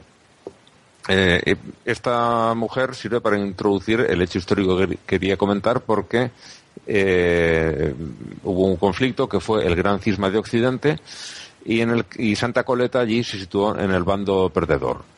El gran cisma de Occidente es algo muy, muy curioso. Eh, resulta que la ciudad de Aviñón, que era hasta en Francia, cerca de Marsella, eh, en esos años, en el siglo XIV, bueno, y mucho antes también, y hasta 1791, en plena Revolución Francesa, pertenecía a los estados pontificios, que tomaban, pues, los dos tercios superiores de lo que ahora es Italia, parte de Francia, bueno, desbordaba por allí por las fronteras. Eh, por presiones del rey de Francia, que era muy poderoso, el obispo de Roma, que es el Papa, residía en, en Aviñón, porque allí el rey lo podía controlar a su gusto. La mayoría de los obispos y cardenales no estaban de acuerdo con esta situación porque querían mantener cierta independencia del poder político. ¿Cómo cambian las cosas, verdad? y en 1378, el papa que había entonces, recién nombradito, Gregorio XI, decidió volver a Roma. Esto no solucionó los problemas políticos, seguía habiendo, seguía habiendo mucha tensión y el Papa Gregorio, harto de tanto enfrentamiento con el rey, con nobles, con cardenales y demás, decidió volver a Aviñón para hacer las paces con el rey. Pero convenientemente murió cuando estaba ya a puntito de subirse al caballo para hacer el viaje de vuelta. Murió o, lo murieron, vaya usted a saber. En Roma nombraron un nuevo papa. La elección eh, cayó en, un italiano, en Bartolomeo de Prignano, que reinó como Urbano VI. Uno de los que nombraron a este papa fue un cardenal aragonés llamado Pedro de Luna, que volverá a aparecer en, en la historia. Eh, para este nombramiento del Papa hubo grandísimas presiones populares, porque los romanos querían que el Papa, que había vivido en Aviñón prácticamente todo el transcurso de ese siglo, desde 1309 a 1378, cuando el, el, anterior Gregorio decidió trasladarse, querían que se quedase en la ciudad, si es el obispo de Roma, que esté en Roma, o como mínimo que fuera italiano, aunque se fuera a Viñón. Querían tenerlo más cerca. Eh, llegaron, el pueblo de Roma llegó a meterse en las salas donde se celebraba, se celebraba el cónclave para presionar a los, a los cardenales y cuando iban por la calle los cardenales llegaron a agredir a más de uno para obligarle a, cumplir con lo que ellos querían. Eh, esto hizo que más de uno dudase de la validez del nombramiento, decían que, que había una coacción. Y además, cuando fueron a anunciar quién era, eh, se, produjeron, muchas eh, confusiones y tumultos porque parecía que iba a ser este, empezaron a rendirle honores. Eh, luego resulta que no, pensaron que iba a ser un francés y entonces empezaron a palear ya, bueno, un lío horroroso por toda, por toda Roma. Eh, ya nombran por fin a Urbano, ya todo el mundo lo conoce, las cosas se calman en Roma, pero eh, el Papa entró como un elefante en una cacharrería, empezó a recriminar a los, a los cardenales que llevaban las vidas más, más ostentosas, rodeados de riquezas, luego también a los obispos que estaban meses después de la elección del, estaban haciendo el vago por Roma en lugar diócesis, ocuparse de, de sus propios asuntos, vamos, haciendo amigos constantemente. Esto pasaba en abril. Y eh, de allí hasta el verano ya todos los obispos habían vuelto a sus lugares y empezaron a conspirar, a mostrar oposición hasta este, a este nuevo Papa Urbano. Eh, se ve que en el momento de la elección el Espíritu Santo no lo había inspirado convenientemente. Por todos aquellos disturbios se cuestionó eh, el, Papa Urbano y al final se vio aislado y obligado a convocar un nuevo cónclave, una petición que vino impulsada, entre otros, por el rey de Francia, que ya hemos visto que era muy poderoso. Este nuevo cónclave, en él se nombró a Clemente VII, que era de origen franco-suizo y familiar del rey. Estaba claro que se querían llevar el, el Papa de, de nuevo a Aviñón, y este no tenía una, aceptación muy general, porque había unos que prefieren Urbano y otros a, Clemente. Y esto provocó el primer cisma, porque ahora mismo tenían dos papas. Las, las coronas, los reinos de Polonia, Hungría, Suecia, Dinamarca e Inglaterra estaban de parte de Urbano, que estaba en Roma, y luego Castilla, Aragón, Francia, Escocia y Nápoles de parte de Clemente, que vivía en Aviñón. El Sacro Imperio Germánico, que agrupaba pues eh, casi toda Centro Europa, Alemania, parte de Polonia eh, y Portugal, fueron cambiando según soplaban los vientos políticos. Unas veces apoyaban a uno, detrás al otro. Eh, cada uno de estos dos papas excomulgó al otro. ya digo que la historia es bastante, bastante chusca y, y, y a mí me ha parecido muy divertida. Los, los dos se excomulgaron mutuamente. Y eh, llegó el caso de que había obispos que para no meterse en líos daban, mis- eh, daban la misa en nombre de quien sea el verdadero papa y lo dejaban ahí, cada uno que elija Que cada cual el elija que el, mal- el que más le parezca. el que más le guste, así no hacer enemigos. Bueno, eh. Sí, exactamente. Rellenen la línea Orad punteada. por, el- orad por nuestro Papa, Phil de Blanc. Exactamente. Eh, bueno, eh, todo este lío eh, duró un montón de años, tuvieron así muchos años. Once años después del comienzo murió Urbano, que fue uno de los que empezó el lío, y eso fue en 1389, y nombraron en su lugar, por el bando romano, a Bonifacio IX. Eh, cinco años después murió el Papa del otro lado, Clemente, y los del bando de Aviñón nombraron a Benedicto XIII, que no es otro que el Pedro de Luna, el que ya hemos visto que salió antes, y a este se le llama el Papa Luna. Venía de la familia de Luna, que es un pueblo de cerca de Calatayud, que es una población de, de Zaragoza.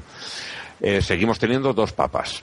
En Roma se sucedieron otros dos papas más, Inocencio VII y Gregorio XII. Con este casi casi llegaron a una solución porque Benedicto y Gregorio, a través de cartas, acordaron reunirse en, Savona, que es una ciudad italiana, y los dos ab- abdicar simultáneamente para así facilitar una nu- nueva elección.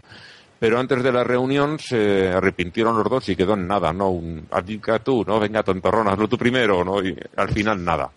No abdicó ninguno.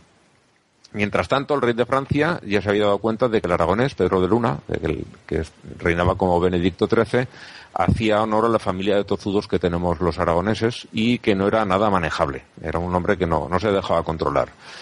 Y en 1409, un grupo de cardenales, las ciudades del norte de Italia, que son de los estados pontificios, la Universidad de París, el rey de Francia y varios obispos alemanes e ingleses convocaron otro nuevo concilio en Pisa y eh, convocaron allí a los dos papas en activo, pero estos dijeron que, que tararí, que no se acercaban por allá, ni ataos. Eh, entonces, todos los que estaban allí reunidos los declararon a los dos herejes y cismáticos y los destronaron y nombraron eh, como nuevo papa a un griego, Alejandro V. Si eran pocos dos papas, ahora tenemos tres papas simultáneamente. Alejandro les duró muy poquito, un año, y en su lugar nombraron a Juan XXIII. Eh, y dirás, bueno, Juan XXIII fue el del Concilio Vaticano II, que eso fue en, mil- en los años 60. Sí, sí. Pero es que este hombre, en algún momento, no, no he llegado a buscar cuándo, lo sacaron de las listas porque lo declararon antipapa, un papa fuera de, de los cánones. Wow. Y por eso Eso luego en el siglo... una novela venezolana, el revolución Sí, de los sí, papas desde sus orígenes. Yo también soy antipapa. No, tú eres antipapista, no es lo mismo. Eh, Para, para ser antipapa se quiere ser papa. Sí. Tiene, Ah. que ser, eh, tiene que ser obispa de Roma. Tú podrías ser... Solamente, solamente hubo un- una que también se llamaba. Sí, Juana, ahora ¿no? ya, ahora ya no los podría engañar porque me harían sentar en la silla. Sí, sí. Bueno, por eso en el siglo XX hubo otro Juan XXIII, porque este lo sacaron de la lista y su nombre quedó para reciclar. Eh, Benedicto, que había perdido el favor del rey de Francia, estaba muy claro, pero conservaba aún el de Inglaterra, Castilla y Aragón, huyó primero a Barcelona y más tarde a Peñíscola, que es un pueblo de la provincia de Castellón, en la costa del Mediterráneo. Eh, un sitio muy bonito, como tantas veces recomiendo al que le guste el turismo de playa, puede ir allí ver el castillo medieval, que es una preciosidad. Ese castillo aparece en la película de Anthony Mann, del Cid, eh, donde sale Charlton Heston y Sofía Loren. Y eh, se supone que el castillo representa la ciudad de Valencia y quien ha venido aquí, que puede ver lo planita que es, ese castillo subido encima de un monte que se mete dentro del mar, la verdad es que te hace sonreír un poco porque no te puedes imaginar cómo eso puede colar por, por Valencia. Sí. Bueno, sigo. Gregorio, el de Roma, por su parte, eh, también se vio obligado a huir y se fue a Rimini, que es otro sitio espectacular, una playa impresionante en la costa del Adriático. Y eso, se ve que ninguno de los dos tenía mal gusto para estas cosas. Bueno, hartos de tanto lío, los obispos y cardenales pidieron al emperador del Sacro Imperio que interviniera. Eh, en principio, el emperador estaba de parte de Juan, el, el tercer papa, el que había heredado el puesto del, del griego, Juan XXIII. Este papa Juan convocó el concilio en Constanza a petición del emperador y pensando que iba a salir favorecido. Y el emperador quiso desempeñar tan bien su papel de mediador que puso en duda el papel de todo el mundo, desde el del Papa hasta el suyo propio. Juan se enfadó mucho y viendo que las cosas se le estaban poniendo feas, huyó de la ciudad disfrazado, porque decía, aquí no, al final yo tampoco voy a terminar como papa. Hubiera sido igual un, un cuarto papa, ¿no? Oh, y el señor se largó y no quiso saber nada más del asunto. Entonces aprovechó Gregorio para lanzar un edicto y convocar el, con- el concilio de Constanza, que no es que estuviera ya convocado, es que estaban incluso reunidos. Pero dijo, ahora lo lanzo yo la, petición, como si hubiera sido idea suya. Y en el mismo escrito renunciaba al papado porque decía, yo ya con esto ya no puedo, me supera, estoy mayor. Eh, con esto daba apoyo al emperador y además conseguía que le perdonasen eh, tanto el emperador como cualquiera que viniera detrás a nombrarlo y, saliese como papa, porque ya él, digamos, se retiraba del juego y dejaba vía libre. Eh, intentaron hacer entrar en razón a Benedicto, pero como buen aragonés dijo que ni hablar.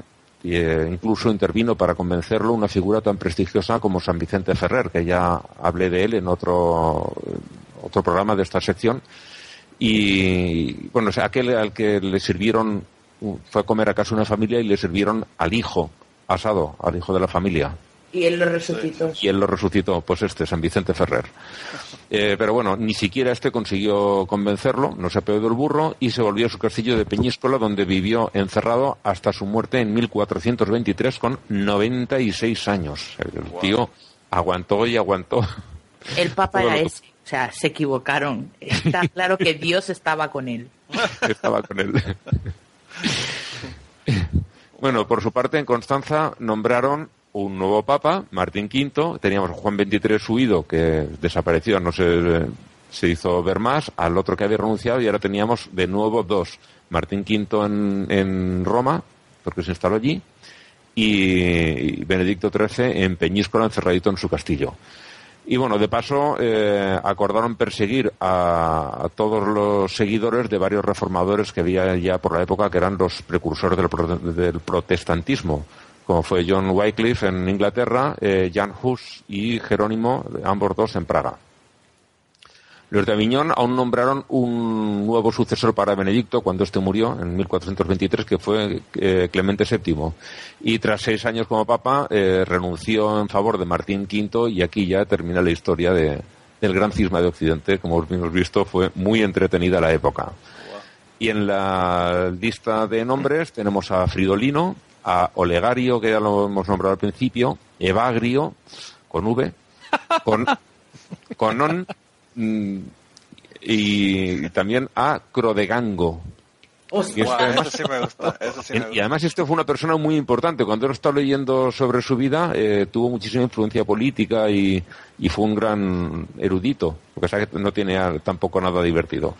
Y tenemos... Bueno, en, en esa época, en esa época no votaban, porque te seguro que nadie votaba por él, por el nombre.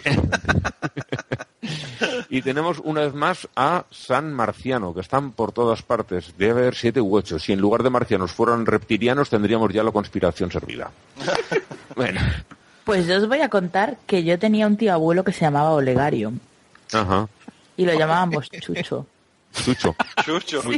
Wow, de Olegario a Chucho es como que una, una diferencia increíble. Oh. Pues era mi, mi tío Chucho.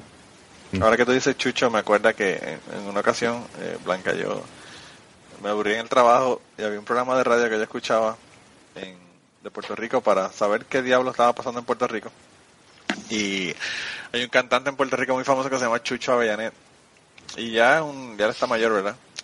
Y entonces yo puse un mensaje como que había sido de del Nuevo Día, que es un periódico de Puerto Rico le puse RT como si hubiese sido un retweet mío de ellos. y le puse Chucho Villanuel muere, bla, bla, bla. Y le puse en el tweet. Y yo estaba trabajando de noche, yo me fui, llegué a mi casa, yo dije, bueno, a ver si alguien pica, ¿verdad? Esto fue cuando Twitter estaba comenzando, que todo el mundo creía todo lo que ponían en Twitter. Y me llegué a mi casa y me acosté a dormir. Cuando me levanté, veo el revolú, que hasta tuvieron que llamarlo a su casa de la, de la emisora de radio. Pero era un pedazo de troll. Porque yo llamé, yo, yo, el, el- yo eh, tagué, le puse un tag a un muchacho que hacía la- los chismes de farándula y eso en el, en el programa de radio. Entonces ellos me conocían porque yo llamaba cada rato, y saben que yo estaba en Kentucky, y ellos hicieron una fiesta incluso en Puerto Rico, que yo fui, eh, yo estuve en Puerto Rico durante la fiesta, y fui, y los conocí en la emisora cuando fui a buscar los boletos y toda la cosa, o sea que ellos sabían quién yo era.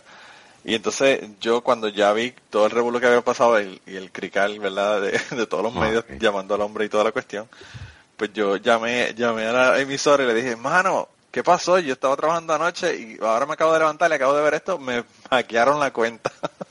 ¡Qué cabrón! ¡Cobarde! y ellos no me lo creyeron. Yo, yo le hice más en son de broma porque era el, el chiste que estaba corriendo porque había muchísima gente había dicho que le habían hackeado la cuenta de políticos y eso en Puerto Rico. Y ellos saben que yo lo que estaba jodiendo. Pero, pero ya, ya el muchacho este que, que le dicen el nalgorazi, ¿verdad? Porque es un paparazzi, pero tiene las nalgas grandes y, y pues decidieron que ese era el nombre que le iban a poner. y entonces este, ya el nalgorazi eh, me sacó de Facebook y ya no, ya no me creía las cosas que le decía ni un carajo por el, por el pasme, ¿verdad? De hacer el anuncio de que, de que había muerto Chucha Viene y no, y no había muerto un carajo. Eso fue hace como Te, te lo ganaste, las cosas como son. en el 2009 o algo así. pero, pero de verdad que bendito pobre hombre. Y, y Pero, de, de Chucho, pues de, me acordé de eso. de verdad, Chucho es apodo de por algún nombre.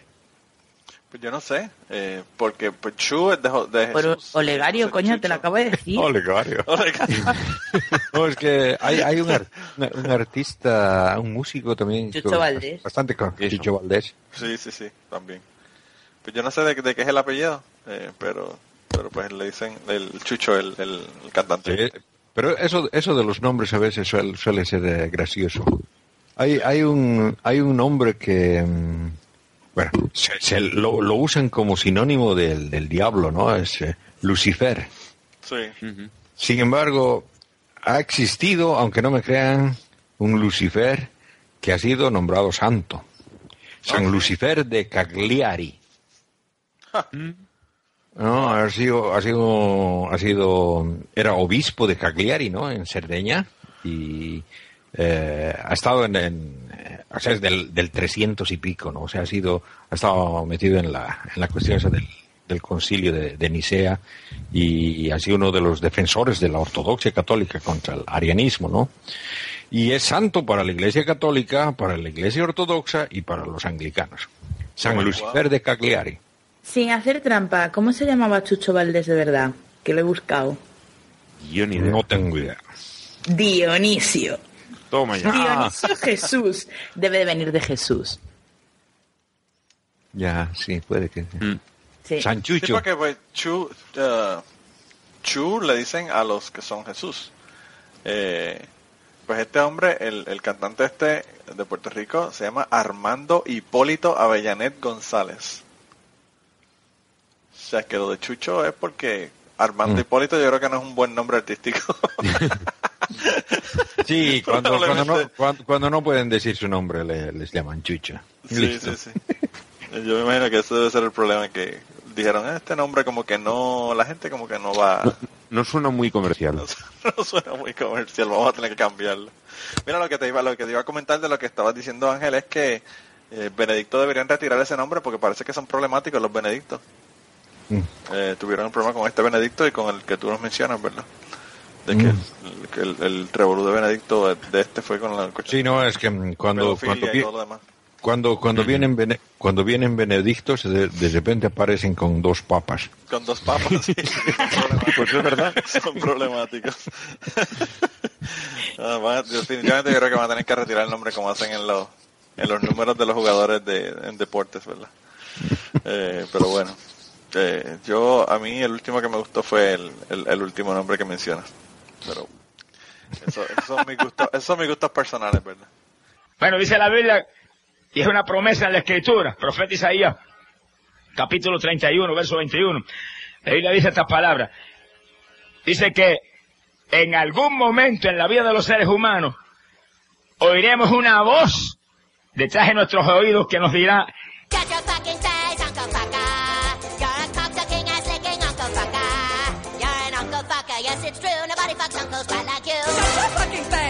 faggot. You're the one that fucked your uncle, uncle faggot. You don't eat or sleep or mow the lawn, you just fuck your uncle all day long. Hmm.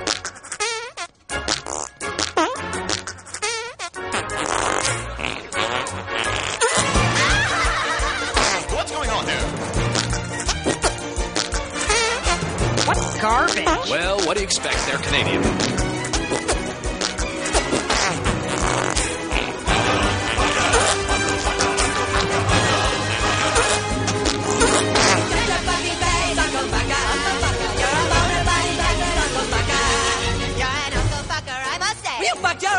today.